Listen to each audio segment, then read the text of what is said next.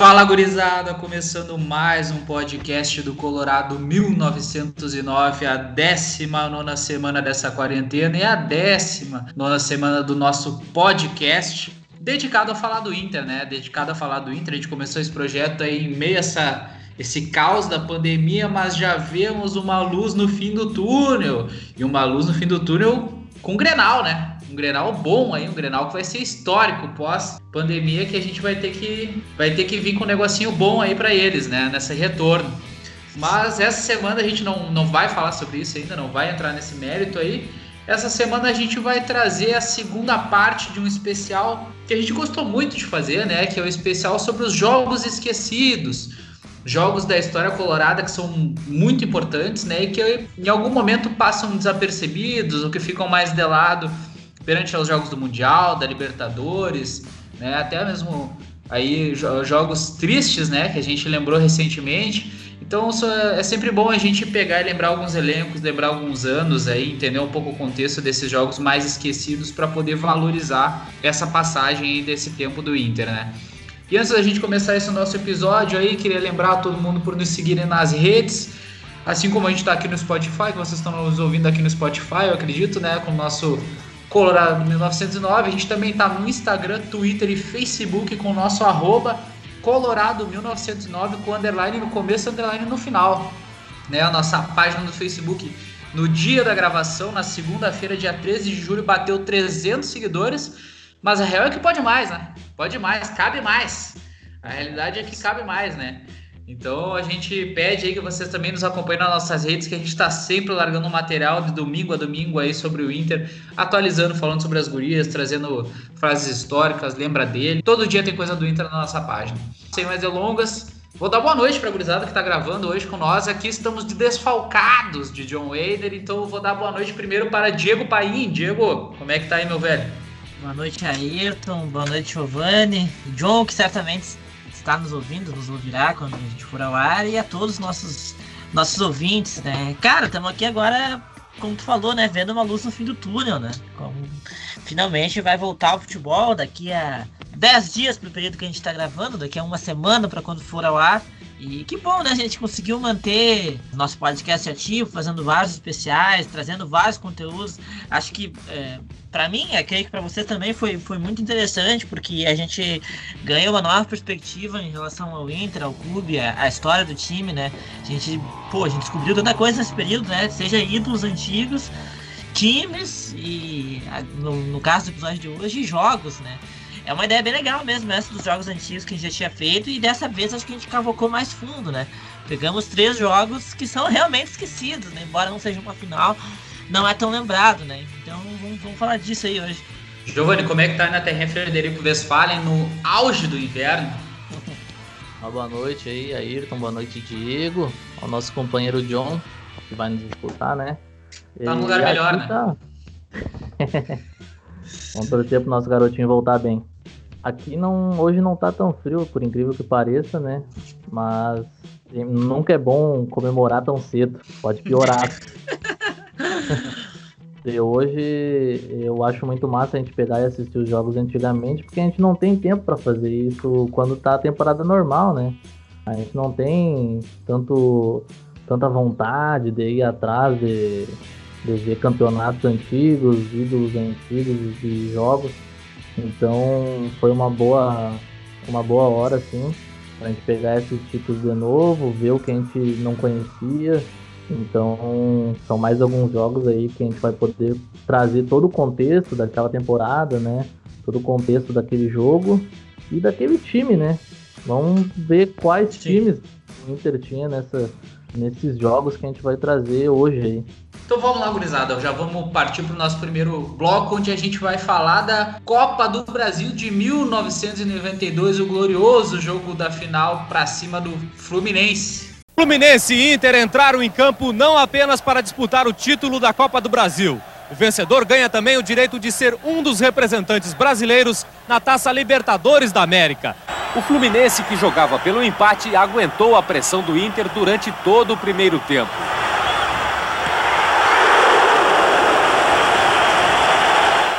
Flu não se arriscava, só na bola parada. E o Inter perdia uma chance atrás da outra. Aí Caico chutou certo, mas Vica salvou em cima da linha. No segundo tempo, o nervosismo do Inter aumentou. O cruzamento de Maurício, o goleiro Jefferson se atrapalha e Célio Lino perde este gol incrível. Mas aí a sorte do Inter começa a mudar. Zé Teodoro, que já tinha amarelo, depois do jogo parado, manda a bola longe e é expulso. O Inter é todo pressão. Daniel é derrubado na esquerda. Luciano cobra a falta. Pinga tenta dominar e cai na área. O juiz marca pênalti. Depois de muita reclamação, Célio Silva parte para a cobrança. O chute é forte e rasteiro no meio do gol. O Fluminense ainda tenta o um empate, mas já não tinha tempo. Termina o jogo e a festa toma conta do Beira-Rio. Os jogadores do Fluminense, inconformados, partem para cima do árbitro José Aparecido de Oliveira.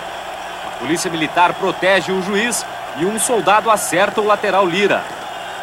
Os jogadores do Inter fazem a volta olímpica com a taça da Copa do Brasil, comemorando com a torcida o quarto título nacional do time gaúcho. O vermelho tomou conta da madrugada de Porto Alegre.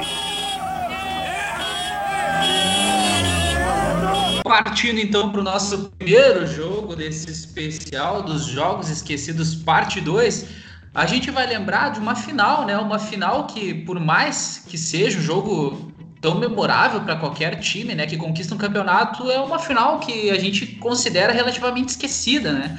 Essa Copa do Brasil, então, que é a final de 1992, a final, o jogo da volta, né? O jogo no Beira-Rio que o Inter vence por 1 a 0 depois de ter perdido o jogo da ida lá no Rio de Janeiro, no estádio das Laranjeiras, por 2 a 1 né? Um jogo bem pegado lá no Rio de Janeiro também. E é uma final que nossa geração, eu particularmente, foi a primeira vez que eu vi esse jogo completo, né?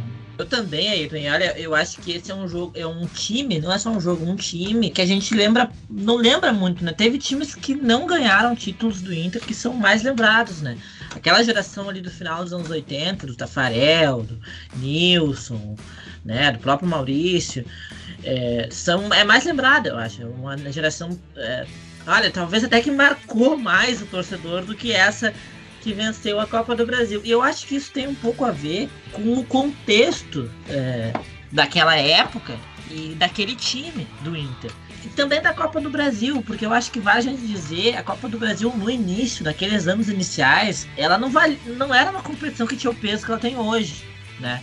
O, o Flamengo, em 1990, vence a competição, ele, ele joga a final, não é nem no Rio, se não me engano. Se não me engano, é em Juiz de Fora que ele joga a final contra o Goiás. Que ele, e ele vence o título. Então, assim, não era, sabe, uma competição que os times priorizavam tanto. E essa final em 92, o, como tu falou, o Fluminense manda o primeiro jogo nas Laranjeiras, né? Não é no Maracanã.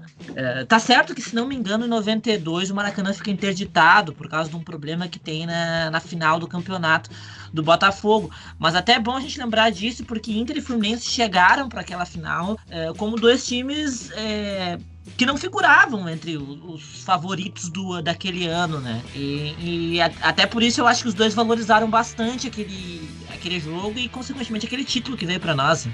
É, eu também acho que a Copa do Brasil não era tão valorizada e fica bem claro na transmissão, né?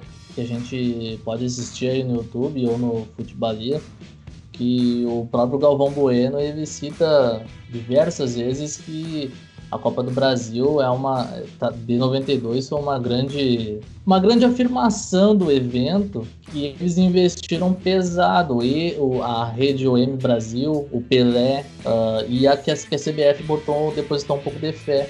Então era um campeonato que precisava ser firmado tinha poucos anos, tinha, era no quarto, quarto ano, se não me engano, né? Quarta edição, quarta edição. Era quarta edição, né? Pois é, então muita gente não levava muita fé nessa, nessa edição aí que o Inter venceu. Tinha 32 participantes, então longe de ser ainda a Copa Democrática que a gente conhece hoje, que tem mais de 90 clubes, então era um período bem diferente mesmo. Era outra Copa do Brasil. Até porque no, no ano anterior o campeão tinha sido o Criciúma. Né? 90 o Flamengo tinha ganhado, em Filipão, 89 né? o Grêmio. O Filipão, exato. Em 89 o Grêmio tinha ganhado, né? É, mas, é, sim, era, não, não era uma competição que chamava muita atenção dos principais times do país na época, né? Nós estamos em 92, o São Paulo tinha acabado de ser campeão do mundo, né? Inclusive o Galvão Bueno cita isso na transmissão. Até achei uma, uma, uma fala é, bonita da parte dele, porque ele fala assim, ah, ele como torcedor do futebol brasileiro, né? Ele meio que dá uns parabéns, assim, pro São Paulo. Uma, uma, forma um tanto cortês até. Porque o São Paulo tinha ganhado, acho que alguns dias atrás, né? O jogo foi bem. Não, foi, não, foi naquela madrugada. Foi naquela foi madrugada. naquela madrugada mesmo, né? É. é, então, você imagina, né? O, e além do São Paulo, os times cariocas eram muito fortes, né? Naquele ano, o Campeonato Brasileiro foi na primeira metade do ano, no primeiro semestre.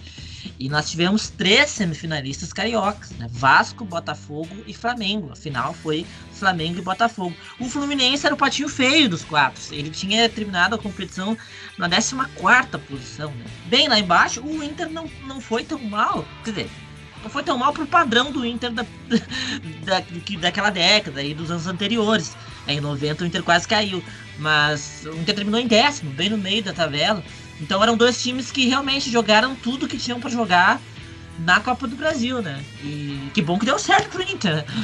Eu ia comentar, né, que isso que vocês falaram sobre a Copa do Brasil e o peso dela era só um, uma questão de um reflexo, uma reformulação das competições do campeonato do, do, futebol brasileiro em si, né?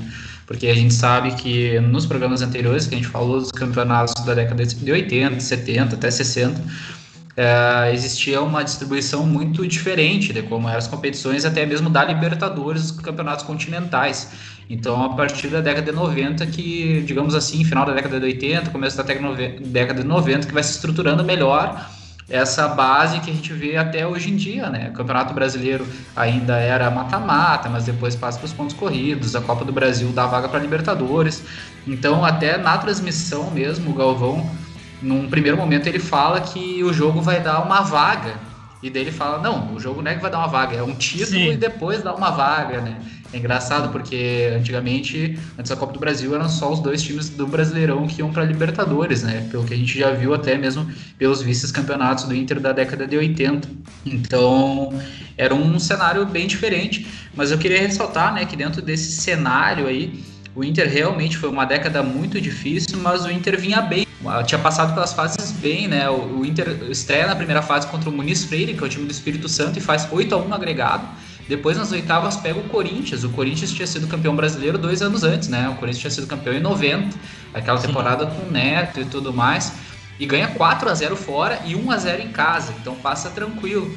E daí nas quartas de final vai lembrar do Grêmio aqui novamente, né? Passa pelo nosso Grêmio querido, né? Com dois empates. Depois pega o Palmeiras na semifinal ganha os dois jogos e vai para a final. Acaba perdendo o primeiro, mas ganha o segundo em casa no Beira Rio e acaba se sagrando campeão. Então, dentro de toda essa competição, na realidade, o Inter perdeu um jogo só, que foi o primeiro jogo, que foi o jogo da ida, né? Então foi uma campanha boa do Inter, assim, apesar de não ser um favorito, foi uma afirmação bem, bem contundente, assim, do Inter durante a competição. Né? É, como tu falou, o Inter fez uma campanha bem sólida, né? E pelo que eu, que eu precisei, pelo que eu percebi, o segundo semestre do Inter em 92 foi um segundo semestre muito forte, né? Como tu falou, o, os, os últimos anos não vinham sendo muito fáceis para o Inter. O Inter teve uma geração muito boa ali no final dos 80, né? E que bateu na trave três anos seguidos e depois, principalmente depois da, da queda pro Olímpia, em 89, aquele time se desfez. Em 90, o Inter viveu um ano muito difícil, escapou na última rodada, do, do da última não, na, na, penúltima, se não me engano, da queda pro rebaixamento, inclusive no jogo contra o Corinthians. E aí, em 91, o Inter começa, sabe, a, a se reestruturar, a viver uma nova fase, recuperando a hegemonia no estado, né, vencendo o estadual. O Grêmio vinha de seis títulos seguidos, esse título foi muito importante. E aí, em 91, o Inter manteve uma geração. Ele foi treinado pelo Cláudio Duarte naquele ano. E aí, em 92, quem assume é o Antônio Carlos, né? O primeiro semestre. O time não era um time assim com, com grandes valores, não era um time fraco, mas também não era um time com, com jogadores de muito destaque nacional. Então o primeiro semestre foi bem estável, né? Pelo que eu percebi, ficando em décimo no Brasileirão, no meio da tabela. E aí na segunda metade, sim, o time engrenou, né? Essa campanha na Copa do Brasil e também no Gauchão, né? Que o Inter acabou vencendo bem no finalzinho do ano ali, final de dezembro. Do Grêmio na final, de novo. E aí terminou o ano com dois títulos, né? Se afirmando, uma boa fase, né? Pena que não conseguiu manter essa fase depois no resto da década, né? Porque ah, creio que aquele momento foi bem, de, bem decisivo porque a gente ia viver depois. Né? É verdade, uma pena mesmo não ter Principalmente porque depois do, em 93 o Inter jogou Libertadores, né, cara? E a gente já citou aquela nos programas da Especiais Libertadores como foi essa participação é. em 93. Uma vergonha. Uma vergonha, uma coisa ridícula, assim, que nenhum time de várzea faria no, na competição. Então não, não foi levado a sério o projeto, né, cara? Porque terminar o ano em alta e achar que tá tudo bem e não, e não fazer um. Não, não conseguir dar uma sequência nisso aí foi, foi muito prejudicial pro Inter, porque a década foi uma coisa sofrida, né? Até porque o nosso rival tava, não tava jogando Série A, parece, né? Esse ano aí não teve, teve Grenal na Copa do Brasil, que eles perderam. Mas no Brasileirão não teve, né? Porque nossos irmãos estavam tava abaixo. Basta. É, como, já foi, como já foi citado em outros programas aí, né? polêmica, né? Subiram com uma polêmica, ah, isso é bom né? lembrar. Isso é bom lembrar. Bom lembrar. Inclusive o Fluminense, né? O outro, né? É outro também que subiu já com uma polêmica aí, né? Mas eu queria é. já passar mais pro jogo, né, em si, pra gente comentar um pouco sobre o jogo, de fato, né? Então, uhum. né, como a gente comentou, o jogo da ida, né, foi 2 a 1 um nas Laranjeiras. E o Inter conseguiu o gol através de um golaço do Caico, né? Tanto é que o Caico é um dos grandes destaques desse jogo na volta do Inter e para mim foi o grande jogador assim que tentava dar esse escape do time, né? Para mim ele, o Maurício, né, já mais veterano ali, um cara mais tarimbado pelo Inter, o Célio, o Célio Silva muito seguro na zaga, né? Um cara realmente xerife que teve o peito, né, como o próprio Galvão diz no momento debateu o eu quero ver quem é que vai ter peito debater esse pênalti, né? E o Célio Silva vai lá e, e, bate, né? E um cara que batia muito bem na bola. Tanto é que teve uma falta, cara, eu fiquei apavorado, uma falta que ele bateu no primeiro tempo, do lado direito, perto da lateral. Cara, uma falta de muito longe, assim, e ele simples, ele vai caminhando pra bola, dá uma paulada, cara, e o goleiro dá um tapinha tira assim na, na gaveta, velho. Vai ser uma bucha, assim. E o Gerson também, que era um cara que era uma referência do Inter que jogou totalmente desfalcado nesse jogo, né? O Galvão comenta bastante isso, que ele estava andando em campo, né? Não conseguia dar a dinâmica que ele naturalmente dava para o time do Inter e, e, ficava muito nas costas do Caico e do Maurício essa criação, né? Na minha opinião, foi um jogo bem pegado, assim. O, o Fluminense jogou com o regulamento totalmente embaixo do braço. Todo, em todo momento o Inter quis a vitória, assim. Foi, foi para cima desde o começo só que o Fluminense, como tu falou, eles vieram com um regulamento embaixo do braço e eles souberam se defender assim o jogo inteiro. Só que o Inter criou muita chance, assim, e, tipo, eu, eu acho que nos primeiros 10 minutos, primeiros 10, 15 minutos, o goleiro do Fluminense já tinha feito três defesas. Então, isso que o Galvão criticava o tempo todo, o goleiro. Meio atrapalhado aquele goleiro, inclusive era meio atrapalhado, mas ele pegou umas pro time do Fluminense e que, que salvou os caras. E, e, o Fluminense só foi chutar gol do Inter no segundo tempo. Então, isso que eles tinham o Bobô, né? O Inter novamente enfrentando o Bobô, que três anos antes ali tinha matado nós, né? Fazendo dois gols aí na final. Mas nessa final aí eu não vi nenhum, nenhum Bobô. É, o Galvão até comenta, né? A sexta final nacional do Inter, o que na época era uma, um repertório de respeito, né? Nós estamos falando de 92, ah, considerando que o Brasileirão tinha começado em 71, né? Como era considerado na época. O Inter já tinha três títulos nacionais, duas, dois vice, e essa era, essa era mais uma final, né? O Galvão comenta isso. E do Fluminense, como tu falou, o era o destaque, tinha o Ézio, né? O Super Ézio, que foi um, um grande ídolo do, do, Fluminense naquele período. Fez gol no Ele primeiro jogo, que... né? Fez o gol da vitória no primeiro jogo. Exato, exato. Ele era tipo um cara, a referência técnica do Fluminense naqueles anos de, de seca deles. E o Sérgio Manuel também era um volante ali, um meio-campista, que dava uma segurada no, no ritmo até do jogo eh, em vários momentos, né? E no Inter, como tu falou, o Caico, sem dúvida, era o destaque, né? Ele era o cara que mais tentava ali que mais dava o escape no ataque. Eu gosto, eu gostei do Maurício também. O Maurício, eu achei ele bem aquele estilo de ponteiro forte, assim, habilidoso, né? Parte para cima, meio atrapalhado, é verdade. Mas ainda assim, um cara que é uma referência no time, né? O, como tu falou, o Célio Silva, eu gostei da dupla de zaga. Eu acho que o Inter tinha uma zaga bem forte, né? Forte fisicamente mesmo, o Célio Silva e o Pinga. E um outro cara que eu não vejo muita gente falar, mas eu achei, eu gostei dele no jogo, assim.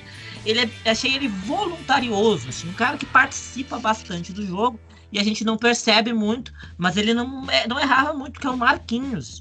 Eu até fui buscar sobre ele, ele era um meio-campista que tinha sido revelado no Atlético Mineiro nos anos 80. O Atlético Mineiro era um time muito forte nos anos 80, né? E ele jogou ali aquele final dos 80. Depois ele, o Galo começou a montar os times mais, uns times mais estrelados e começou a deixar de lado as pratas da casa, né? E daí ele veio pro Inter. E eu até li que ele foi um cara que manteve um bom nível tanto em 92 quanto em 93, quando o Inter fez aquele ano terrível. Depois ele foi embora, ele foi pro Japão e tal, e depois voltou pro Galo.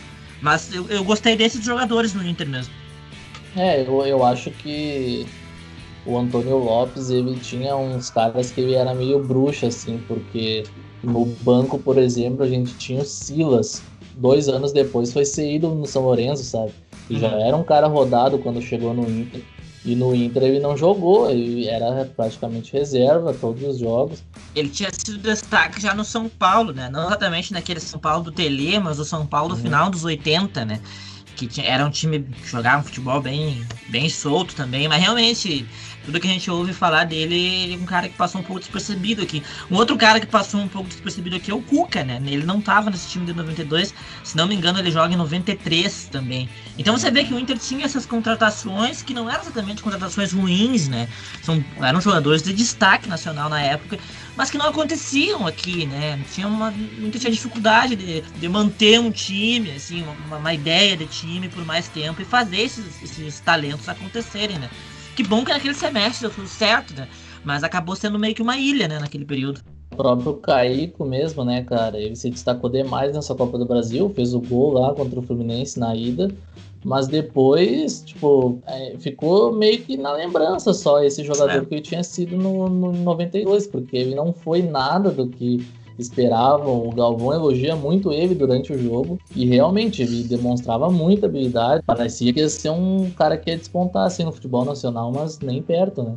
Já fui procurar sobre ele para ver isso, né? Porque realmente o cara jogava, jogava muito, né? Era um cara com personalidade, chamava responsabilidade, jogava com naturalidade no, no time do Inter, e bem jovem. Aí depois ele fica no Inter até 95 né? Não é um período muito bom ali, até embora 94 a gente tenha ganho o gauchão e tenha sido roubado na Copa do Brasil, bom lembrar disso, né? Abraço pra torcida do Ceará. E aí depois ele vai pro Flamengo, vai pro Santos e não acontece mesmo, né? Uma pena, mas é bom lembrar dele, né? Foi importante nesse título. Eu queria até abrir um parêntese, né, para falar sobre a figura do Galvão, né? Aproveitando que ele estava comentando sobre o Caíco.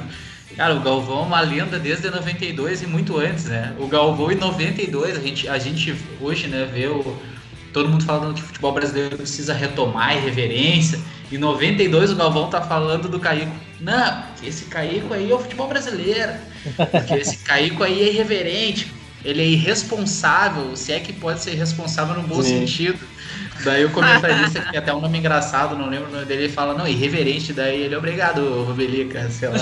Ele é irreverente, o, o futebol brasileiro precisa Chico retomar Pira. irreverência. Chico Pira. Precisa retomar irreverência, e o Caio é um exemplo, não sei o quê. Cara, o Galvão, cara, o Galvão é muito engraçado. Ele, ele corneteia tudo, cara. Tudo. Ele corneteia é torcedor, estádio, técnico. E até, até puxar mais um gancho em relação a isso que eu gosto de analisar assim o clima, né, do jogo, entender assim Sim. o contexto, né, um pouco de saudosismo.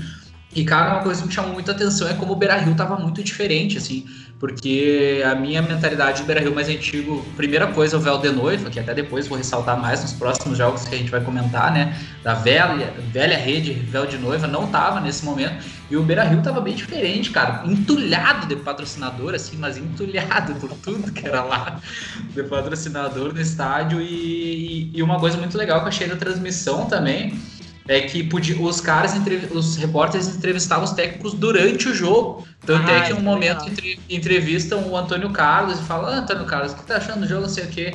Ele é. Pipopopó é isso aí. E daí o, o repórter, é só isso aí, Antônio Carlos.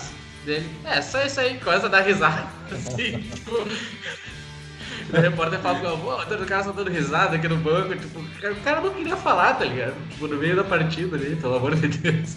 O time dele jogando uma final, tá Eu acho muito engraçado, assim, analisar o, o contexto e o clima do estádio na época.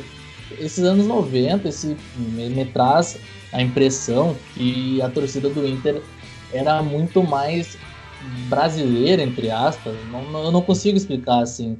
Tipo, Povo, né, acho... cara? Tipo, mais é, povão, assim, né? A torcida meio que mudou, assim, dos anos 90 Sim. pra que tá no estádio hoje, sabe? E, sei lá, é um clima bem diferente e, e até tem um, um momento, assim, muito bizarro que na época os caras, os locutores lá do estádio, eles ficavam falando sobre o carro não sei o seu Carlos, ah, teu carro, não sei o que. É, tem uma hora, cara, que eu tive que anotar isso. Que o locutor ele fala assim: Seu Carlos Alberto de Souza, sua esposa pede que vá para casa urgentemente. Sua filha passa mal. Eu ouvi. Cara, isso é uma lenda. Copa do Brasil, velho, numa final. Não tem, ah, cara. Cara, é, como é que chegou essa informação pro locutor do estádio, né? Não, a filha do seu Carlos tá passando mal. E não, tu imagina quanto seu Carlos tinha no Beira Rio ali, né? É. Saiu uma galera. Saiu uma galera indo embora no meio da final. Mas é um folclore, né, cara? É um folclore. Não, cara, eu acho assim. É eu, eu, eu, acho muito. Eu gosto muito também desse. de, de pegar esse, essa atmosfera do, do jogo da época. E realmente eu acho que aqueles anos 90 ali. É que eu acho que a particularidade dos anos 90 é que a gente já tinha uma tecnologia mais desenvolvida para ter imagens dessas coisas, né? Ter qualidade de som. Você pega os jogos dos anos 70 não tem isso, né? A gente não, não sabe, não tem como ver. E, pô, o Beira Rio, achei muito, muito assim é, efervescente o estádio naquela final, né? Lotado mesmo, assim, a Coreia, né? A parte da Coreia ali completamente lotada também. A única coisa, assim, que, que eu lamento, até já fazendo um link com o que o Ayrton falou, é que não era uma época muito boa do Inter, né? O Beira-Rio com, essa, com aquela goleira que não é o Veldenova, já me passa uma vibe, assim, sabe? Anos de seca, assim. Porque você vê a, a, a goleira Velda Noiva, tu sabe que o Inter tava numa época boa, né? Os anos 2000 era Velda Noiva, os anos 70 também. E aquele período não, assim, eu não sei, eu tive, eu fiquei assim, ah, é legal essa atmosfera do futebol antigamente, mas não era uma época boa do Inter, sabe? E, e eu senti isso no jogo, sabe? Muito embora a gente tenha sido campeão e tal. É, e até sobre, sobre a final em si, assim, se encaminhando mais para como foi a decisão, né? A realidade é que, apesar do Inter atacar, a gente não conseguia furar né, a defesa do Fluminense. O Fluminense estava se segurando bem. Tanto é que o Inter perde um gol no segundo tempo que é inacreditável, né? Uma bola embaixo da trave, literalmente, que ela quica e o jogador do Inter bate, ela estoura no travessão, assim, cara. É um lance bizarro, bizarro. Não sei como que aquela bola não entra, assim. E o Inter vai conseguir fazer o gol só aos 40 do segundo tempo num gol de pênalti do Sérgio Silva. Um pênalti ali em cima do Maurício que, que ele foi bem demais, né? é, esse pênalti aí foi. O famoso mergulho. Mergulhou, mergulhou é, um pouquinho. Tem uma choradeira da parte da torcida do Fluminense, mas no primeiro tempo eu acho que tem umas duas bolas assim que batem na mão dos caras do Sim, Fluminense tem, tem. e o juiz. O próprio Galvão fala isso, né? É. Sim, e ele fala que foi claro, assim, não dá para ver muito bem, mas o primeiro lance, principalmente assim, parece mesmo que bateu na mão do cara, assim. Que ele tirou, assim, o braço, mas no segundo, assim, tava meio ruim a imagem e não, não teve replay e tal. Mas tinha tido um pênalti, o juiz não deu, sabe? Esse aí, o, o zagueiro cai junto com o Maurício. Então, teve essa, essa, essa falsa, essa falsa impressão de pênalti, porque o cara caiu junto, agarrou e caiu junto, sabe? Ele pode ter mergulhado, mas... Sim o zagueiro ajudou, sabe? É, não foi um lance assim que, por exemplo, ele se atirou sozinho, né? É, não foi um lance tão escancarado, assim, que tu diga, bah, dela esse pênalti foi. Assim, foi... Ele, ele, ele forçou um pouco a falta, assim, ele deu uma mergulhada, mas eu acho que é, é, não, não, é, não foi tão absurdo, né? Mas realmente é um, é um pênalti que a torcida do Fluminense reclama bastante. Nesses né? dias mesmo eu tava vendo o vídeo do, do Bira, né? Falando sobre a final de 95 do Carioca. E ele comenta esse jogo aí. Diz que é um jogo que a torcida do Fluminense no meio que não aceita até hoje, assim, que por causa do pênalti e tal, né? Mas como é, o Fluminense eu... amarrou o jogo inteiro, né? Não quis jogar. Não, mas, não, mas um pouquinho. Fluminense reclamar de arbitragem, de roubo, só um pouquinho, né? Tipo. Só se respeitar um pouquinho. E, cara, eu fiquei muito impressionado, assim, porque imagina, né, o peso em cima do Célio Silva bater aquele pênalti e ele era um cara que batia forte, né? E até o Galvão, o... Como é que é o nome do comentarista que tu, tu falou, Chico Pira. Chico Pira, ele comenta, né? Nah, zagueiro, que... zagueiro, o jogador que bate forte é só ficar no meio que pega. E daí ele bate, e ele bate. A realidade é que ele bateu totalmente na segurança, né? Bateu no meio, baixo, é. rasteiro, é. né? Tentou pegar com força na bola, mas para bater no chão, né? E o goleiro salta e, e ali abraço, né? Já era, não tinha mais. É, e é. o gol foi no, no apagar das luzes, né, cara? Foi muito massa Sim. que o torcedor invadiu. o torcedor, ah, o torcedor invadiu, né? Bota aí. Ah, cara, aquele camisa 10 lá. O, o torcedor invadiu e o árbitro não viu. Não, e tipo assim, o, saiu o pênalti, os jogadores do Fluminense já ficaram putos, já teve toda uma confusão, até saiu o gol de fato, o Inter faz o gol, daí sai a bola, né? Continua o jogo, já tava no final, já tava os 40 e poucos, e na época o juiz dava os acréscimos, se eu não me engano, mas só que ele não falava quantos eram os acréscimos, né? Sim, ele só sim. dava os acréscimos e ele não existia aquela placa, né, com a numeração. Então os jogadores sabiam que tinha o acréscimo, mas não sabiam de quanto. E né, ele dá um minuto só. Então, no fim, foi uma bagunça, né? Entrou esse, esse jogador dentro do campo com a camisa 10 e ele vai até. Cara, o juiz não vê ele, ele vai até a grande área, abraça o Luciano, que tinha entrado recém, e fica abraçado com o jogador dentro da grande área. Dá uma confusão, o, juiz dá um minuto de acréscimo, acaba o jogo, os caras do Fluminense vão pra cima dele, né, velho? Quer arrebentar ele a pau. A, a brigada entra numa correria, cara. Uma correria é. que iam quebrar o juiz no meio, cara. Iam, Os jogadores iam. Fluminense iam quebrar. Iam.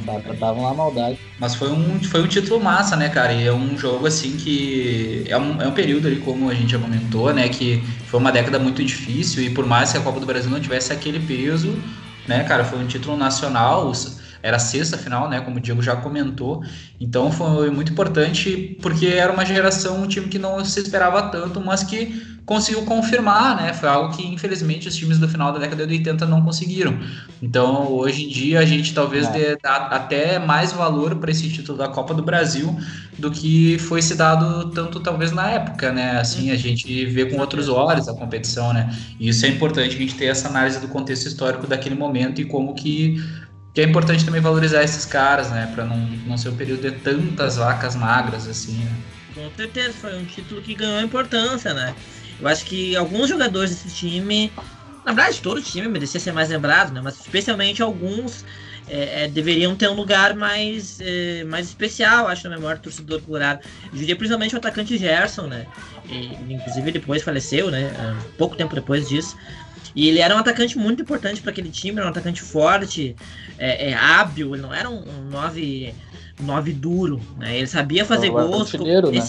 né? Artilheiro, exato. Até nesse jogo ele estava bem baleado, mas ele, ele foi um cara muito importante naquela campanha, naquele, naquele time do Inter, e é um cara que tem que ser mais lembrado. Porque a gente teve vários camisa 9 importantes e ele foi um deles, né? O Pinga também, claro, o Célio Silva também, né? O Kaique, eu acho que é o, time, é o jogador mais lembrado desse time. O goleiro, Gatito Fernandes, né? Um grande goleiro da época também. Era veterano então, já, esse, né? Veterano já, exato. Fez dois anos, assim, muito bons no Inter. São caras, assim, que merecem mais, mais memória da torcida colorada. Com certeza. E o, e o Gerson, que você citou aí, foi artilheiro com nove gols, cara. Então, era uma o Inter tinha a primeira fase, oitavas, quarta, semifinal. Então, tipo, a média do cara foi, foi muito boa, né, Sim. cara? O, o segundo jogo ele jogou totalmente fora de, de condição, né, cara? Não, ele só jogou porque era uma final mesmo. E sem querer comparar, né? Mas o Davi no ano passado não jogou, né? A final. É, e é verdade. Podia ter entrado baleado só pra, só pra ter uma presença, né? Só pra ter a presença dele como líder ali. Mas, né? É. E um desses gols que ele fez foi no Granal, né? A gente não lembra muito desse Granal, é. mas esse Granal foi muito importante. É, eu tava vendo até os lances desse Granal. Na época, eu acho que foi um evento muito grande e eu, depois se perdeu um pouco.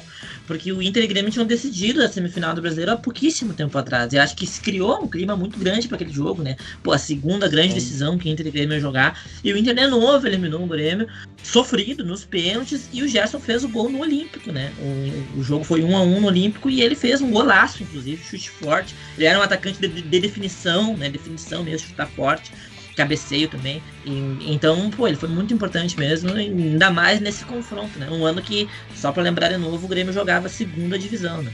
Eu acho que a gente já conseguiu dar uma passada boa aí sobre esse jogo e já vamos partir então para o segundo bloco, que a gente vai falar sobre um jogo de oito anos à frente, um Inter e Flamengo na Copa João Avelange dos anos 2000.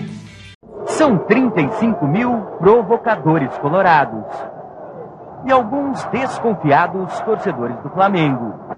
Um time que não encontra espaços diante da forte marcação gaúcha. Que dá liberdade para Rodrigão encostar para Fábio Rockenbach que chuta. A bola desvia em Leandro Ávila e entra. Só que o Internacional queria enterrar qualquer pretensão do Flamengo. E para isso, Fabiano lança Rodrigão, que faz o primeiro gol dele na partida. Rodrigão driblou o goleiro. A chance, Rodrigão! Alex Olha o Flamengo, vem que tenta descontar. Numa casa onde o torcedor gaúcho ainda não estava satisfeito. E o terceiro vem de uma jogada aérea que Rodrigão aproveita. 3 a 0 para contar para todos. Para incomodar alguns. Contra o Vasco, ele marcou dois gols. Contra o Flamengo, repetiu a dose. O atacante Rodrigão, mais uma vez, foi o caçador dos cariocas. Realmente, eu acho que, que tem que ficar um pouco aqui no sul, não posso jogar lá no Rio, senão a torcida vai me pegar. Mas por aqui, Rodrigão pode jogar. E bem tranquilo.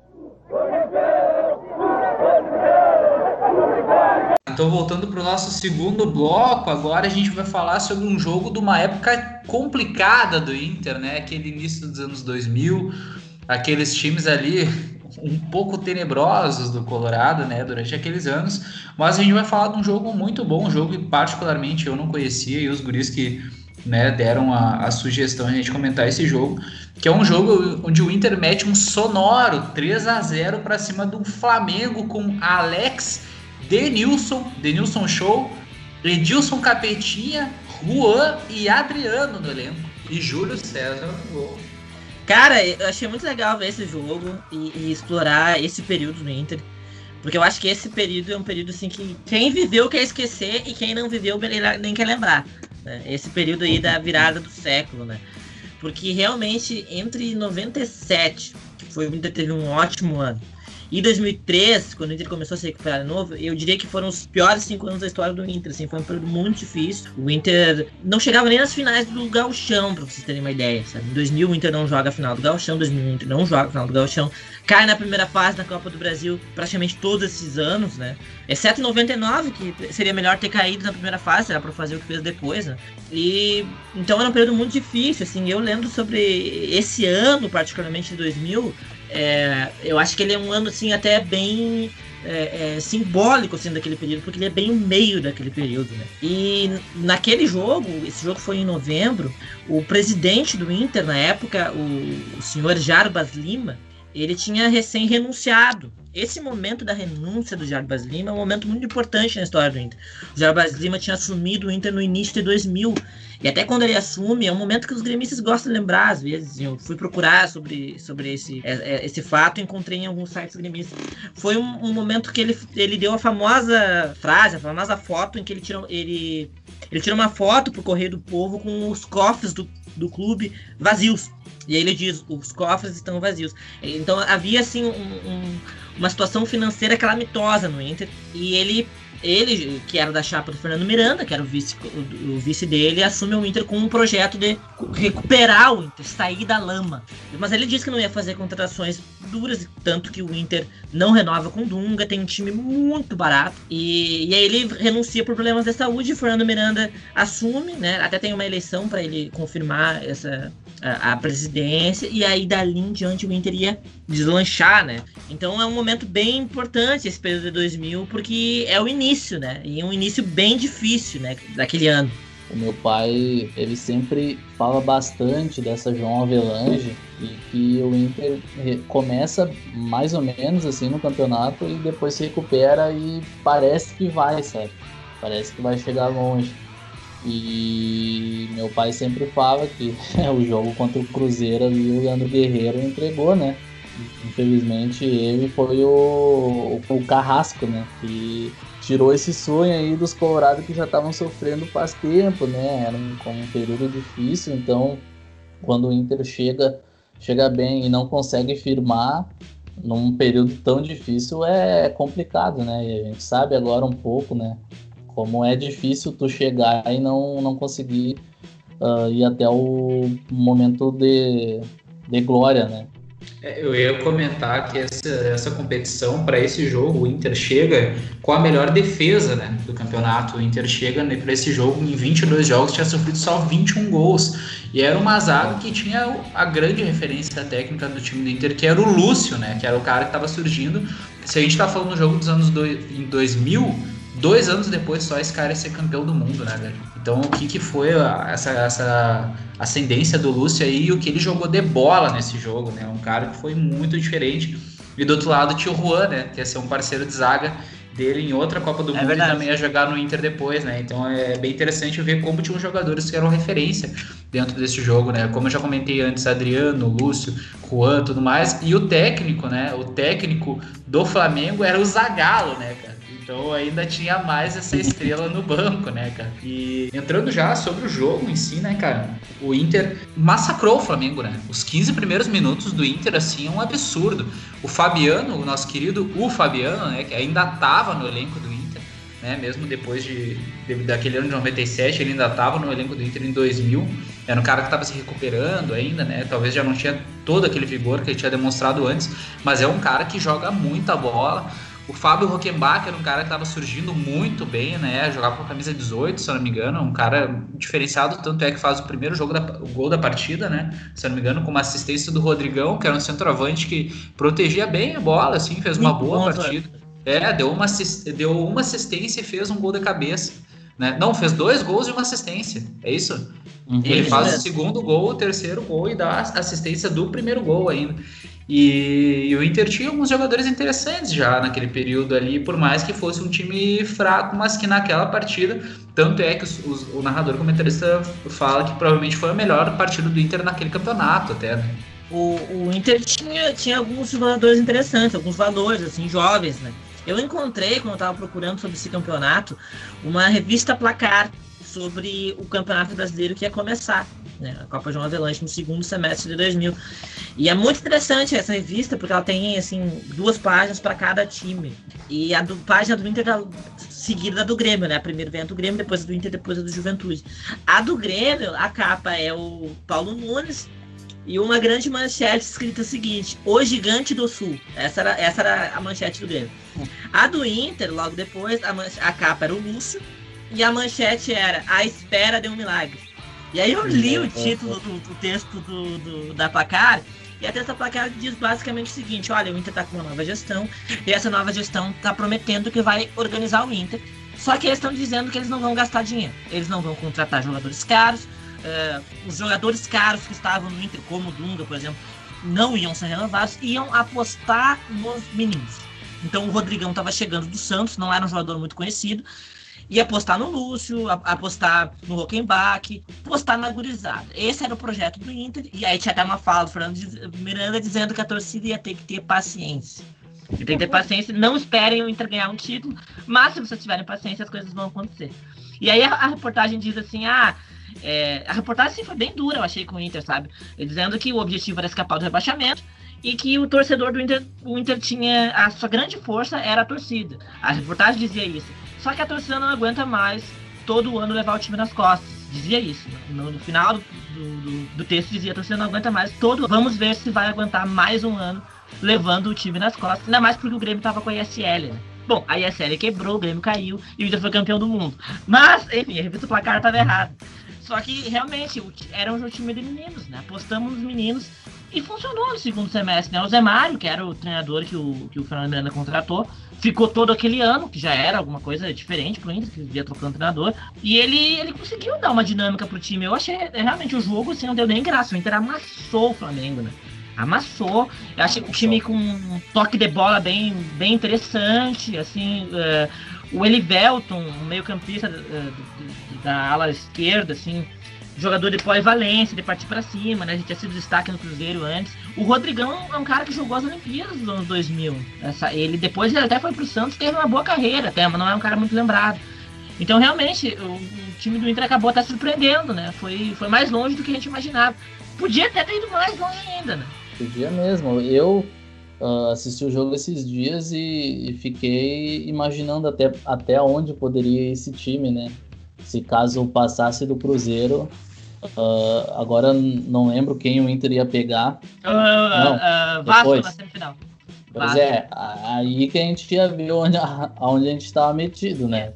Mas é uma pena porque o Inter ele fica em, ele faz uma boa campanha, ele se recupera no campeonato. É um, até no, no dia do jogo o Inter tinha vencido 15 pontos de 21 disputados, sabe? Era, era muita coisa para aquele time, né, que não prometia grandes coisas, não prometia para essa torcida e conseguiu fazer uma baita campanha, ficou em nono no Brasileirão, que é bem complicado de pegar e explicar. Acho que tem que ter um podcast só para João Avelange. E mas o Inter fa faz um bom campeonato, pega o Atlético e elimina o Atlético Paranaense, né? Depois tem aquele jogo, aquela falha ridícula do Leandro Guerreiro, que entregou a bola no, contra o Cruzeiro, mas eu pensei que esse cara era ruim, velho. Mas na, ele me surpreendeu, assim, positivamente. Eu gostei ruim, né? dele. Bem seguro, ele fazia aquele trabalho de desarmar e já passar. Desarmava e passava. E para mim fazia um trabalho direitinho. E ele, o Rockenbach, mais à frente o Marcelo e o Olivelton, né? Acho que era esse o meio campo do Inter. Então era um meio campo bem, bem arrumadinho, né, cara? Na frente, o Fabiano caindo pelas duas pontas o tempo inteiro, até, até onde ele cansar, ele, ele tá indo, né, cara?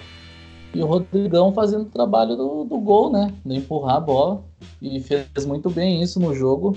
Eu só, é, é só ruim, assim, de comparar esses caras porque tinha muito maiores que eles na época, né? O, o Rodrigão era um bom centroavante, mas, pô, no Vasco tinha o Edmundo, o Romário. É, é que daí, daí ele está comparando com o time que era, no, né? No, no, no São Caetano mesmo. E... Sim, é, tipo, daí no Atlético Paranaense tinha o Alex Mineiro, tinha o Kleber Pereira, tinha, tinha uns caras mais rodados, mais experientes. E o Fabiano era, era o atacante do Inter, só que ele vivia lesionado, né? Ele teve uma lesão séria e não conseguiu render o que a torcida esperava, o que todo mundo esperava dele, né? É, essa competição aí, que como tu comentou, foi aquele período, né, que a gente já tinha citado em outro podcast, que era o período de transição do Campeonato Brasileiro de fato, né? Era um período Sim. que estava se vendo uma reestruturação, que a gente viu que ia perdurar um pouco mais de tempo o mata-mata e logo depois ia vir os pontos corridos, né? E até a final dessa Copa João Avelange aí é o Vasco e São Caetano, que eram dois times muito fortes da época, né? Até aquela final que cai o Alambrado, né? Que, que é uma final bem emblemática, né, na época. E teve também aquele golpe de mestre do SBT, né? Que afinal passou na Globo, só que o patrocinador master do Vasco era o SBT gigante na camiseta do Vasco. Então, um abraço aí pra Rede Globo e pro, pro SBT, né? E então foi uma competição bem diferente, assim, até falando sobre o João Avelange, né? Acredito que talvez uma gurizada mais nova não saiba quem é. Ele foi um brasileiro, foi presidente da FIFA, né? Foi o sétimo presidente da história da FIFA e foi presidente durante mais de 20 anos.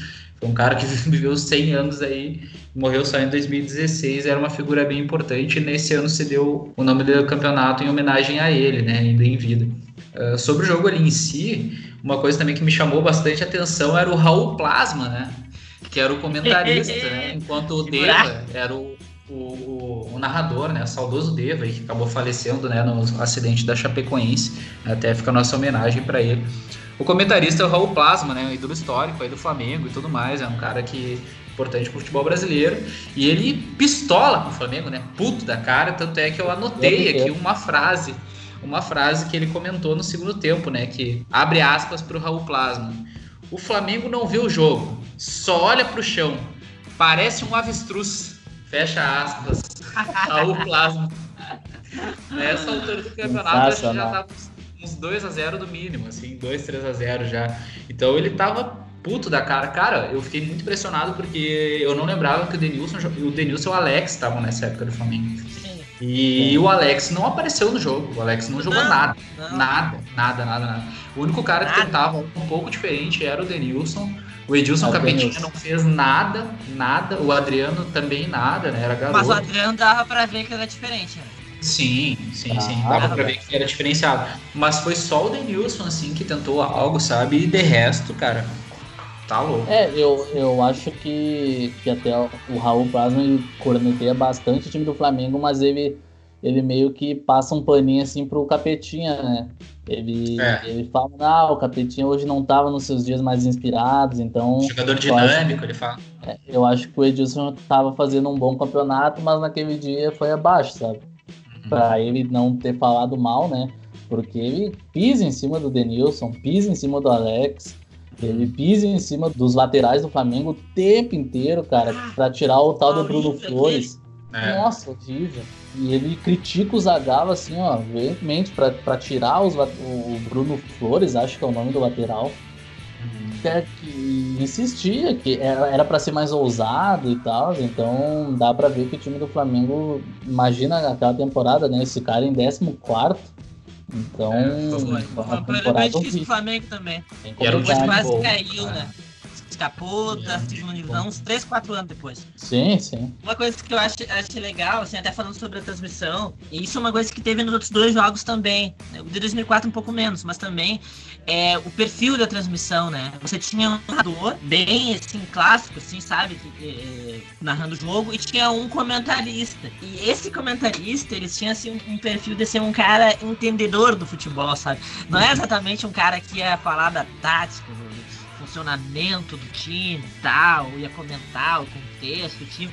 Era um cara que entendedor de bola. Assim, ia, ia, ter um olhar mais direcionado para o jogo, assim, sabe? Para como que, como que o jogo acontece, entendeu? E isso eu percebi nos três uh, comentaristas e o Raul Plasma é o mais notável disso, né? Porque ele foi jogador e ele tinha muito disso, assim, de comentar o jogo mesmo. Não, não, ele não comentava tanto a dinâmica dos times, ele comentava mais o jogo como se ele estivesse jogando. E isso eu achei bem legal, assim, vários comentários que ele faz.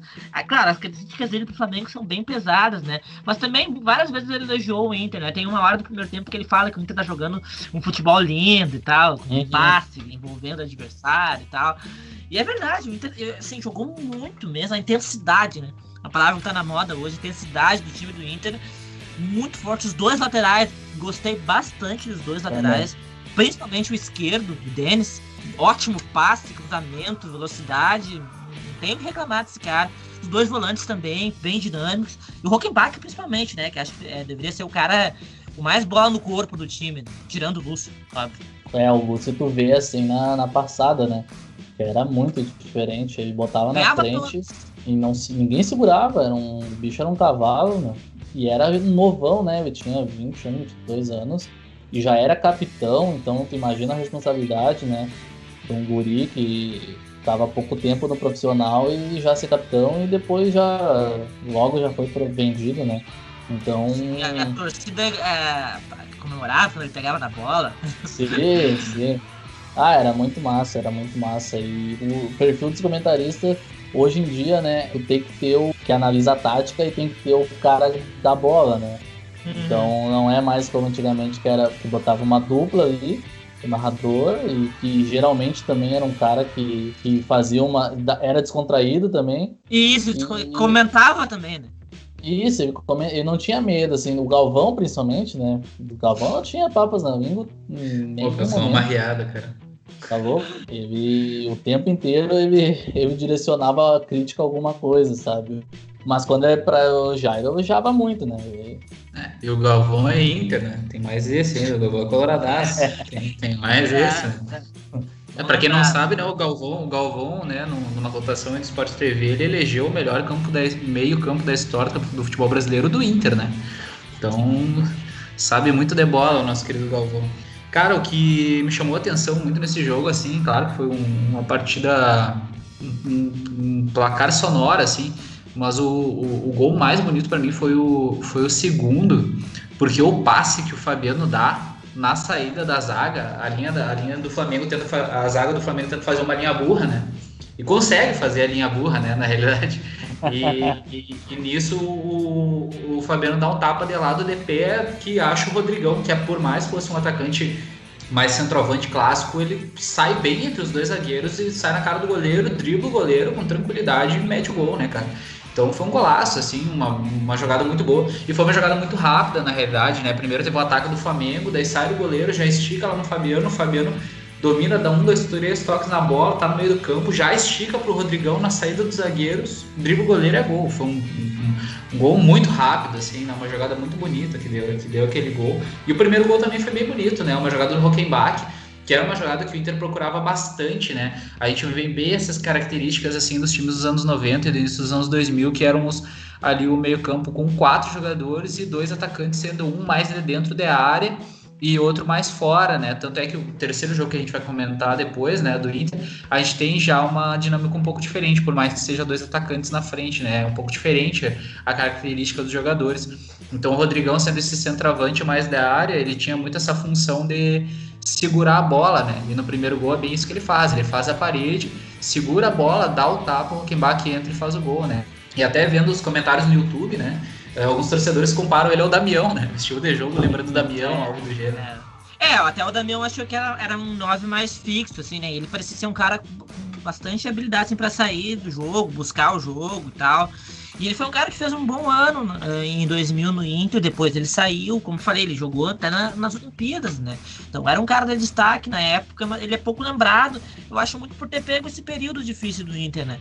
Mas vários jogadores que a gente mencionou aqui eram os caras que tinham bola no corpo, sabe? sabiam jogar, sabiam jogar bola e eu achei também legal esse aspecto do jogo, assim, como o jogo é, se desdobrava mais em torno da bola, sabe? Não eram times muito físicos, né? O time do Flamengo nem um pouco, né? E o do Inter também não era um time muito físico, assim, daquele jogo, mas, ao contrário do 2004, como a gente vai falar depois, não era um time de força física, né? Era um time mais de, de, de bola mesmo. Isso ficou bem claro, assim, no, no, no, jogo. O primeiro tempo, particularmente, assim, terminou 2 a 0 mas poderia ter terminado mais, assim, pô, o Inter perde algumas chances e joga muito, assim, o primeiro tempo foi de encher os olhos, sabe? Se tivesse passado do Cruzeiro, é um jogo pro torcedor lembrar, assim, e que teria que fazer de novo, né? Teria que repetir aquela atuação. Porque, pô, foi demais, o jogo foi, foi muito bom. Uma, uma curiosidade, no dia do jogo, o nosso treinador não estava suspenso, né? Então ele uhum. teve que assistir da arquibancada. E o glorioso Guto tava lá. Sempre na, ele. Na Casa Mata, tava fininho. Ah, tá. Esse foi o antepenúltimo jogo da primeira fase, né? Depois teve só mais dois jogos e foi o jogo que o Inter praticamente garantiu a classificação, né? Uh, conseguindo a nona colocação, como o Giovanni falou depois, a gente pegou o Atlético Paranaense, que era um time em ascensão na época, tanto que seria campeão brasileiro depois.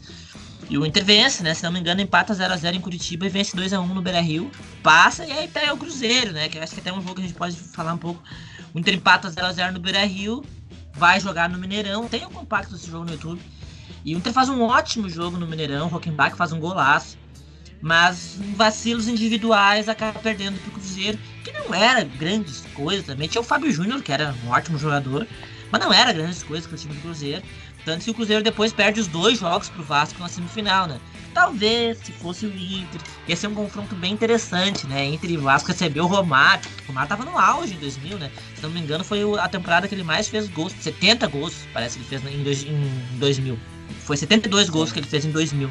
Então se imagina, né? O Messi tá aí fazendo 50. gols em 53 jogos, um bagulho assim.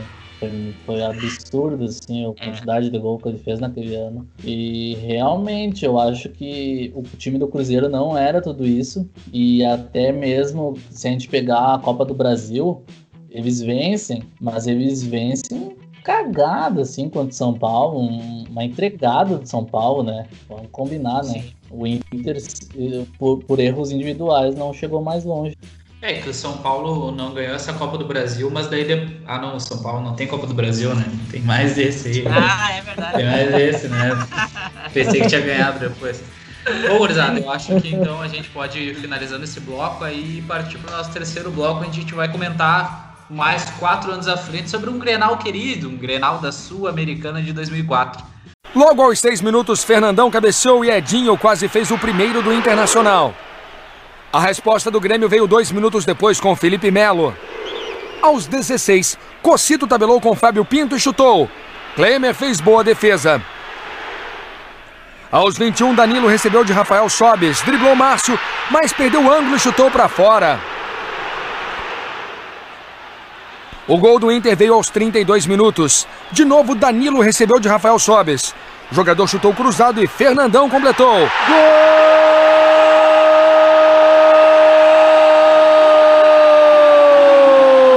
Gol do Internacional. Fernandão. 1 a 0 para o Inter. A última chance do primeiro tempo começou com esse calcanhar de Rafael Sobes. Fernandão concluiu, mas Márcio espalmou. No segundo tempo, aos sete minutos, Felipe tocou para Rafael Sobes, que chutou com perigo, para desespero de Murici Ramalho. Um minuto depois, Danilo driblou Cristiano e chutou. Márcio apareceu bem de novo. Aos 31, Chiquinho cruzou e depois do bate-rebate, Marabá perdeu boa chance. Aos 40, Helder Granja passou para Marabá em posição legal. O meio-campo cruzou, Márcio desviou e Fernandão chutou. Fábio Bilica deitado fez o corte. No minuto seguinte, Helder Granja cruzou e Chiquinho fez Internacional 2, Grêmio 0. Que golaço!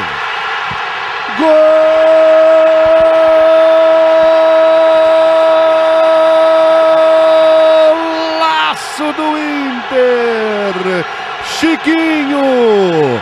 2 a 0 para o Internacional no Grenal da Sul-Americana. Bom, gurizada, então chegando em 2004, agora a gente vai falar sobre um ano que foi um ano bacana, né? Um ano, um ano bom, um ano memorável pro Inter, porque teve algum, alguns momentos interessantes, como o gol mil do Fernandão, em Grenais, né? Aquele gol também que a gente falou essa semana aí no nosso perfil, no Instagram, Twitter e Facebook. Se vocês não sabem, vocês estão rateando, né? E foi o ano que teve o primeiro Grenal internacional, né? A gente sabe que agora em 2020 a gente teve o primeiro Grenal da história da Libertadores. Em 2004 a gente teve o primeiro Grenal numa competição internacional, né? E foi pela Copa Sul-Americana. A Copa Sul-Americana que estava na sua terceira edição, a recém, era uma competição nova, né, no cenário aqui da América do Sul mas era uma competição que ia começar a ganhar força ali, que já foi bem interessante esse Sim. período, né? A disputa desse ano. Foi uma competição que começou forte já, eu acho, né? Porque tinha a Mercosul antes, e ela veio meio que para substituir a Mercosul. E tanto que você pega os primeiros anos, o São Lourenço venceu, depois o, o Cienciano venceu, mas o River fez uma grande campanha.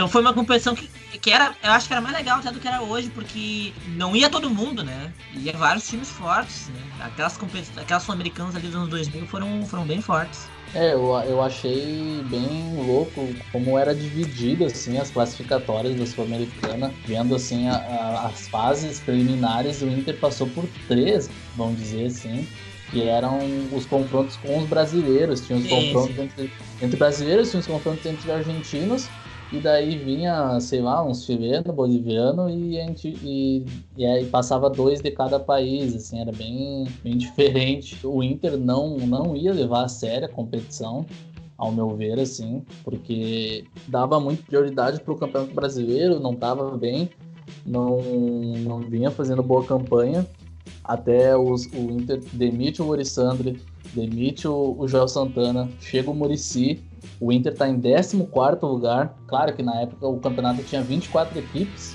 mas 14 não é uma posição ridícula, né? É, tava a 6 pontos da zona de rebaixamento, né? 6 pontos, o Inter. O Grêmio era vinha... vice-lanterna, né? Vou lembrar esse E o Inter ele vinha a 8 jogos sem vencer. Então, meu Deus, né, cara? Era a campanha para tu pegar e, e, repensar mesmo ano, porque senão tu ia cair. Agiu bem trazer o Murici, né? Na hora certa. E deu tempo dele pegar o time aí na Sul-Americana, passou pelo Figueirense, depois enfrentou o Grêmio. E aí a gente foi até a semifinal, então foi uma experiência bem legal aí nesse ano. Foi, acabou sendo um ano, um ano de, de dar mais um passo pro Inter, né? Que foi justamente ter essa, essa campanha legal na, na Sul-Americana e ter essa hegemonia nos granais, né? Na transmissão mesmo ele fala que já tinha tido cinco granais, se não me engano, ou quatro no quatro. ano. Quatro granais o Inter não tinha perdido ainda, né? Tinha vencido três, empatado um, se não me engano. E, e aí vence de novo esse granal e vence mais um depois do final do ano, né? No Olímpico. Então esses dois fatos, né? Ter chegado na semifinal, hegemonia internacional e também venceu o Galchão, foi importante, mostram que a gente estava num crescimento, né? E até eu fiquei pensando nisso, porque uh, até fazendo um link com o que a gente estava falando antes de 2000, quando a, a chapa do Fernando Miranda assume e faz aquela gestão de dois anos, é, a gente olha, a gente, eu estava olhando e realmente o Inter tava fazendo as coisas certo, e, mas não tava dando certo ainda. Né? Não, tava, não tinha deslanchado ainda. O Inter tava revelando jogadores, né? tava apostando em, em, um time jovem, sabe? E tava colocando as finanças em dia. Faltava ainda alguém para construir um time em cima disso. Né? Faltava alguém para agrupar esses talentos e colocar uma ideia de futebol em prática e dar continuidade a essa ideia de futebol. E acho que foi isso que o Inter ficou cambaleando, procurando isso ao longo daqueles quatro anos, até encontrar no Murici, né? Infelizmente ele não ficou em 2004, o Murissandri assumiu, não foi muito bem, embora tenha ganhado o Galchão. O Gel Santana pegou o Inter depois, assim, tem muito movimento, né? Teve uma coisa legal que o Gel Santana fez, que foi aquele 6 a 0 no Atlético Paranaense, que foi, que foi massa. Mas tirando isso aí, foi esquecível, né? graças a Deus o Muricy voltou e seguiu o trabalho que ele tinha começado, né? Colocou a gente no rumo do, do título mundial, né? Dá pra dizer assim. Até falando sobre esse período, né? Se o Inter vinha a oito jogos sem vencer, passou pelo Figueirense ainda com empates, né? Como comentado ali na, na fase anterior, o Grêmio vinha a nove jogos sem vencer. E sempre importante lembrar que é o ano da queda, né? É o ano da queda do nosso. Do Mais nosso uma, né? A segunda parece. Parece que é a segunda que nós estamos falando aqui já. Mas assim, o Grêmio caiu em 24 de 24 times. É algo a ser pontuado aí.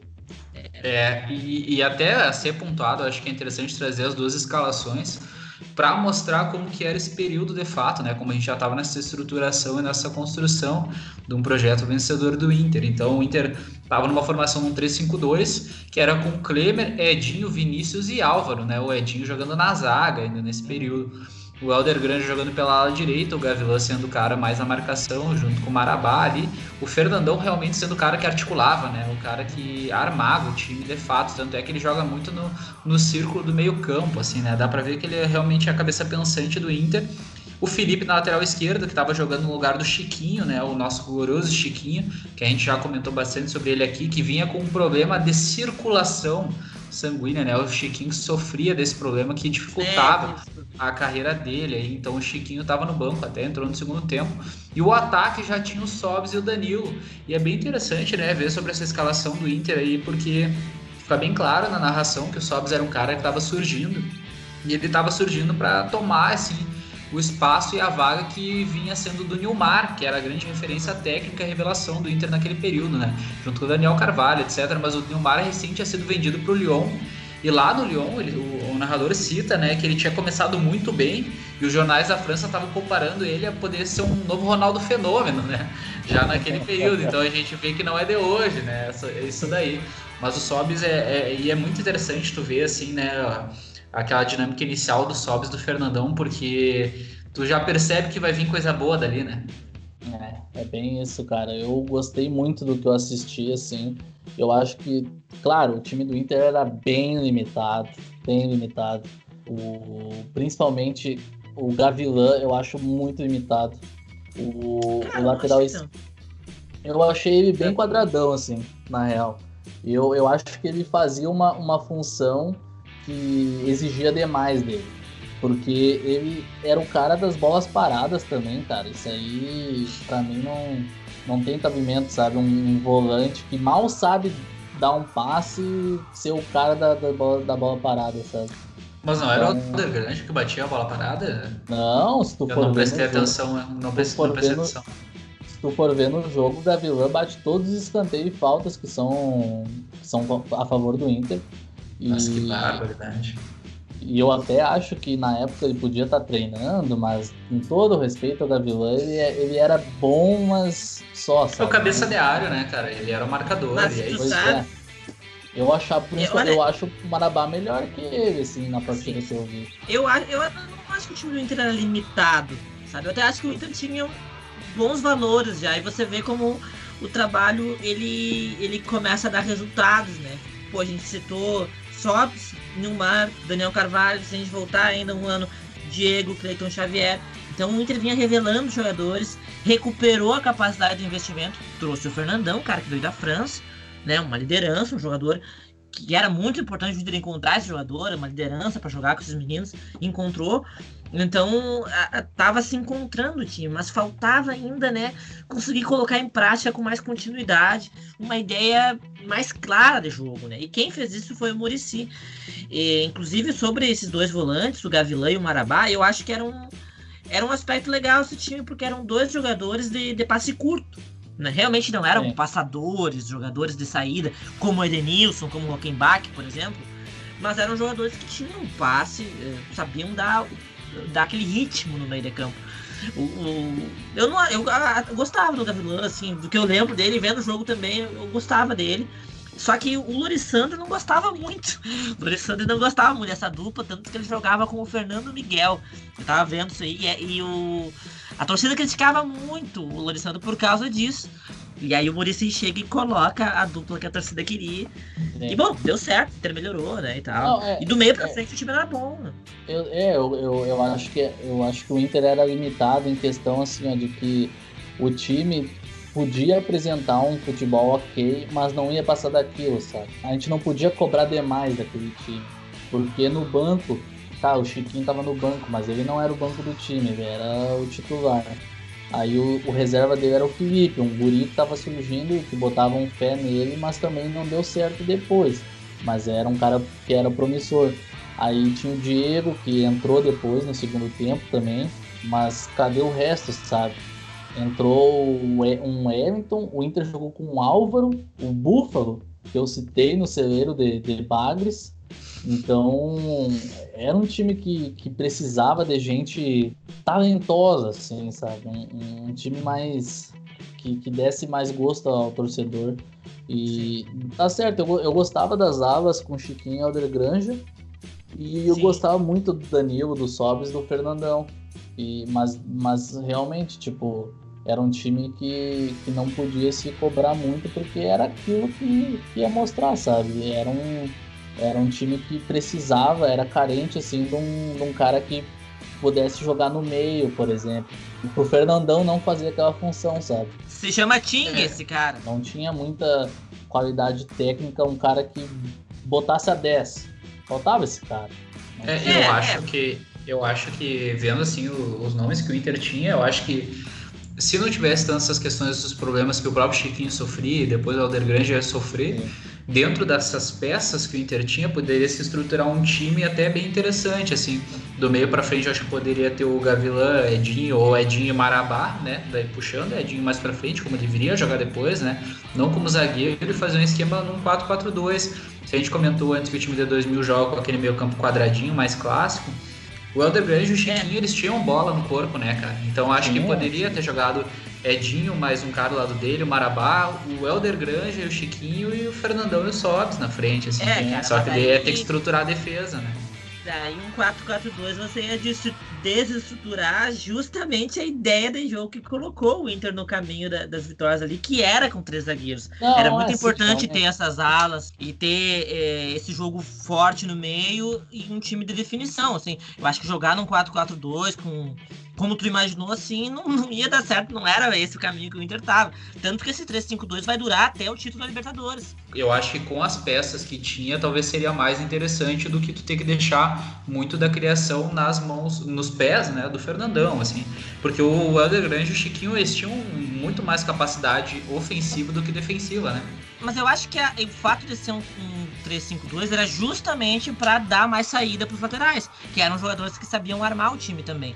E essa ideia de jogo, eu acho que foi justamente esse o mérito do Inter daquele período. Se você tira isso, você acaba com o Inter daquele período. Justamente era aquela ideia de jogo de três zagueiros, time saindo pelo lado, que durou 2005, durou 2006. Verdade que 2005 o Inter variava para um 4-4-2 às vezes, com o Tinga saindo uh, mais de meia, né? Também tem o Alex que joga, que chega naquele ano de 2004. Eu não sei porque ele não estava jogando. Acho que era fundamental os três, os, três, os três zagueiros, assim. E eu acho que o Inter tinha valores interessantes. Até o Murici recupera bastante. O Inter termina em oitavo campeonato, né? Terminando numa posição bem, bem decente, né? Pra quem tava em 14. Então, assim, eu, eu, acho até que, assim, talvez não tivesse pego Boca, não tivesse um time como Boca naquela Sul-Americana, era bem ganhável aquela Sul-Americana com aquele time que o Inter tinha, assim. E a Copa do Brasil, infelizmente, né? Não precisa nem dizer, Copa do Brasil, pra gente é, é, sempre esse tormento, né? Porque era um time que tinha condições também de ganhar, por exemplo, a Copa do Brasil. Ah, voltando mais pro jogo, assim, eu acho que não teve nem graça, princípio de chances, assim. O Klemer, ele trabalha uma vez, que é quando o Cocito chega. Uhum. Cocito. Chega Cocito. na cara, na cara do Klemer e o Klemer sai por baixo, sai muito bem. E de resto, o Grêmio ele tenta muito, mas dá para ver que aquele time assim que tá numa draga, tá é, numa draga assim, que... que nada dá certo e cada um quer fazer por si. O Felipe Melo pega a bola, quer ir lá, que é até o uhum. goleiro do Inter. Qual o... a camiseta do Felipe Melo, o número? A 10. lamentável, lamentável. É o Pitbull, que era um cara voluntarioso também, era um cara que, que queria fazer tudo, queria bater falta, queria chutar todos a gol. E no resto do time é uma. Pelo amor de Deus, Tem né? Christian fedendo em campo, né? O Christian apagadíssimo, aquele lateral. Chegando agora, agora não lembro. Claudio Miro. Claudio Miro. Não, mas tem um, um loiro, um loirinho que entra Fábio no segundo Pinto. tempo. Ah, ah, isso aí é doente. Isso aí é doente. Outro doente, traíra ainda, né? É, aí, aí, Era, era celeiro, celeiro de bagres. Eu acho que é camisa 8 a camisa desse cara. E ele era muito limitado, assim, e dá pra ver. Tinha o Balói na zaga ainda. É, ele pesava. Jogou, jogou Copa do Mundo, Jorge, Jorge Lucas, Copa o nome desse cara que você tá falando. Ah, é, deve ser, mas olha, a, o time do Grêmio eu acho que só salva o Felipe Melo e o goleiro Márcio ainda faz umas defesas ali, porque é, ele pegou de resto. O, o Márcio é o famoso goleiro que a bola vem no meio do gol e se atira para pegar, né? Ah, é o espalhafatoso, né? Espalhafatoso. Mas o Grêmio é muito frágil, né? O time do Grêmio é muito frágil. Ah, você vê que é um time entregue. É, eles até começam bem o jogo, né? Eu achei que o Inter começou um pouco, um pouco lento, né? E eles começaram a criar algumas oportunidades.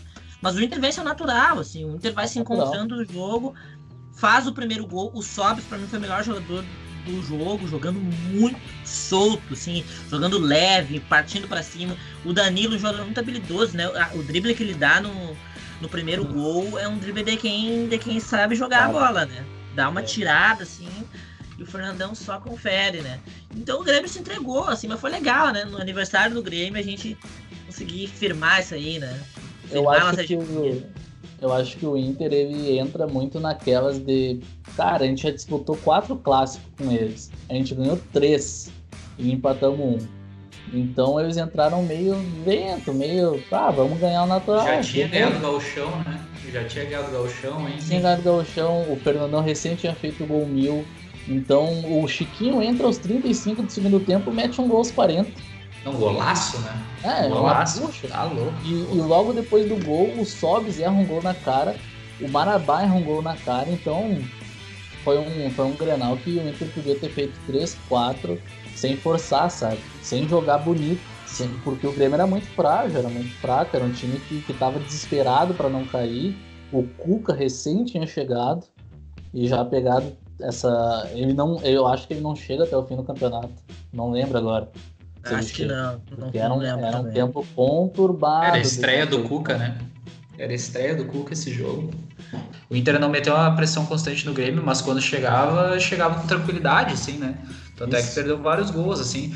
E o Márcio, por mais que fosse um goleiro fraco, assim, talvez no fundamento, ele saía bem do gol, assim, ele abafou várias, né? Teve uma do Fernandão que ele abafou, Sim. teve uma do Sobis, teve então ele realmente impediu que poderia ter sido uma goleada, né, cara? Então foi um, foi um jogo que poderia caber mais e poderia ser um jogo mais lembrado por causa disso também.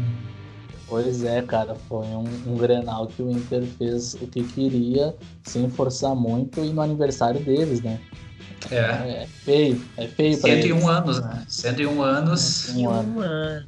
O Grenal já tinha acontecido duas vezes e o Inter já tinha ganhado uma. Então, três vezes, ou por três oportunidades, o Inter ganhou duas vezes no aniversário deles.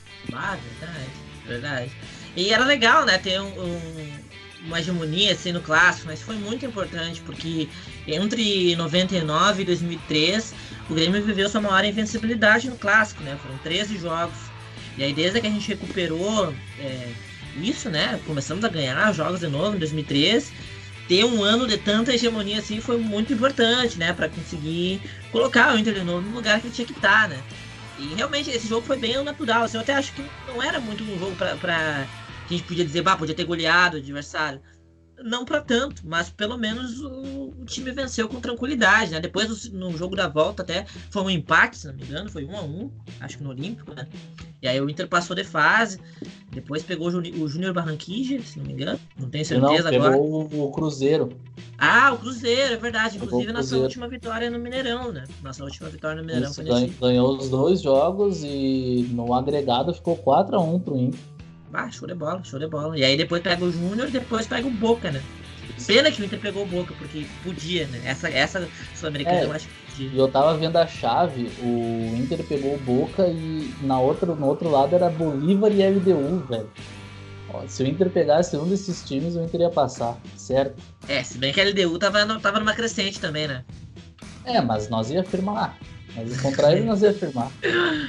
Ia ser massa, ia ser bem legal. Não, É, mas a final foi, eu acho foi Bolívar e Boca, né? Isso, Bolívar e Boca. É, e um ano antes que a gente tinha vencido tinha sido o Cienciano contra o River. E no primeiro ano tinha sido o Rosário Central, se não me engano. Não, São Lourenço. São Lourenço, São Lourenço. É, na primeira edição da Sul-Americana. Então era uma competição que tava tomando corpo, né? E que a gente viria ganhar um pouco mais à frente ali. Mas é um, um Grenal interessante da gente analisar realmente essa, essa to- retomada aí, né? Esse período onde a gente já estava conseguindo essa construção mais forte e mostrando que é importante a gente dar, ter essa hegemonia, né? Mostrar essa, ter essa soberania no, no Grenal, porque acaba fazendo falta depois, né?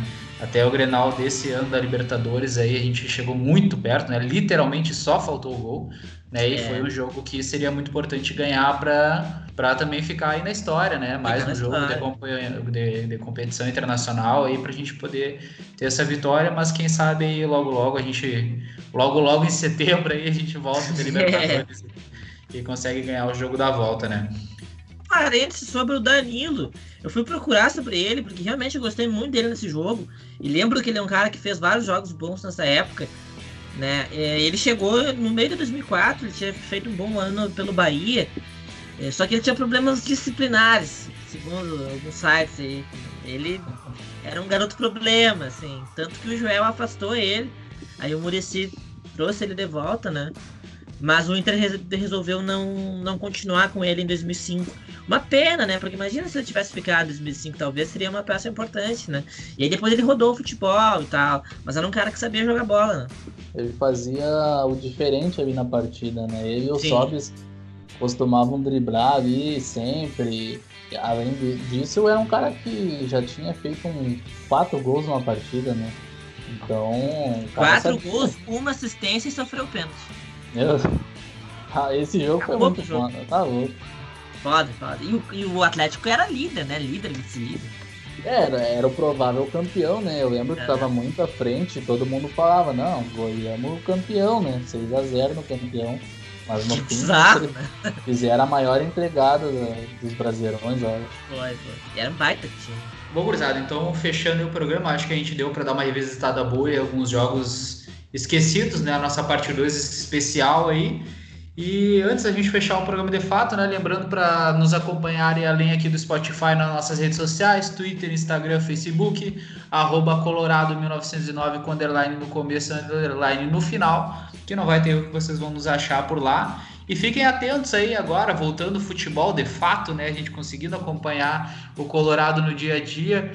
Provavelmente nós vamos fazer uma atualização na grade aí para quem sabe ter dois podcasts semanais, né? Um podcast onde a gente vai continuar mantendo assuntos aí da semana e um onde a gente vai comentar de forma mais direta, né, nossas impressões sobre o jogo ou pré-jogo, mais imediatamente sobre a, aquela rodada daquela semana, mas vamos aguardar aí voltar aos jogos de fato para a gente conseguir concretizar esse, essa nova etapa do nosso projeto. Se puderem, curtam, compartilhem aí o nosso, nosso material sempre, que ajuda a espalhar a palavra do Colorado 1909 para novos torcedores e aumentar o nosso público, que é muito importante para a gente continuar com esse trabalho. Gurizada, valeu aí mais uma vez pela gravação. Nos vemos semana que vem. Um forte abraço e até!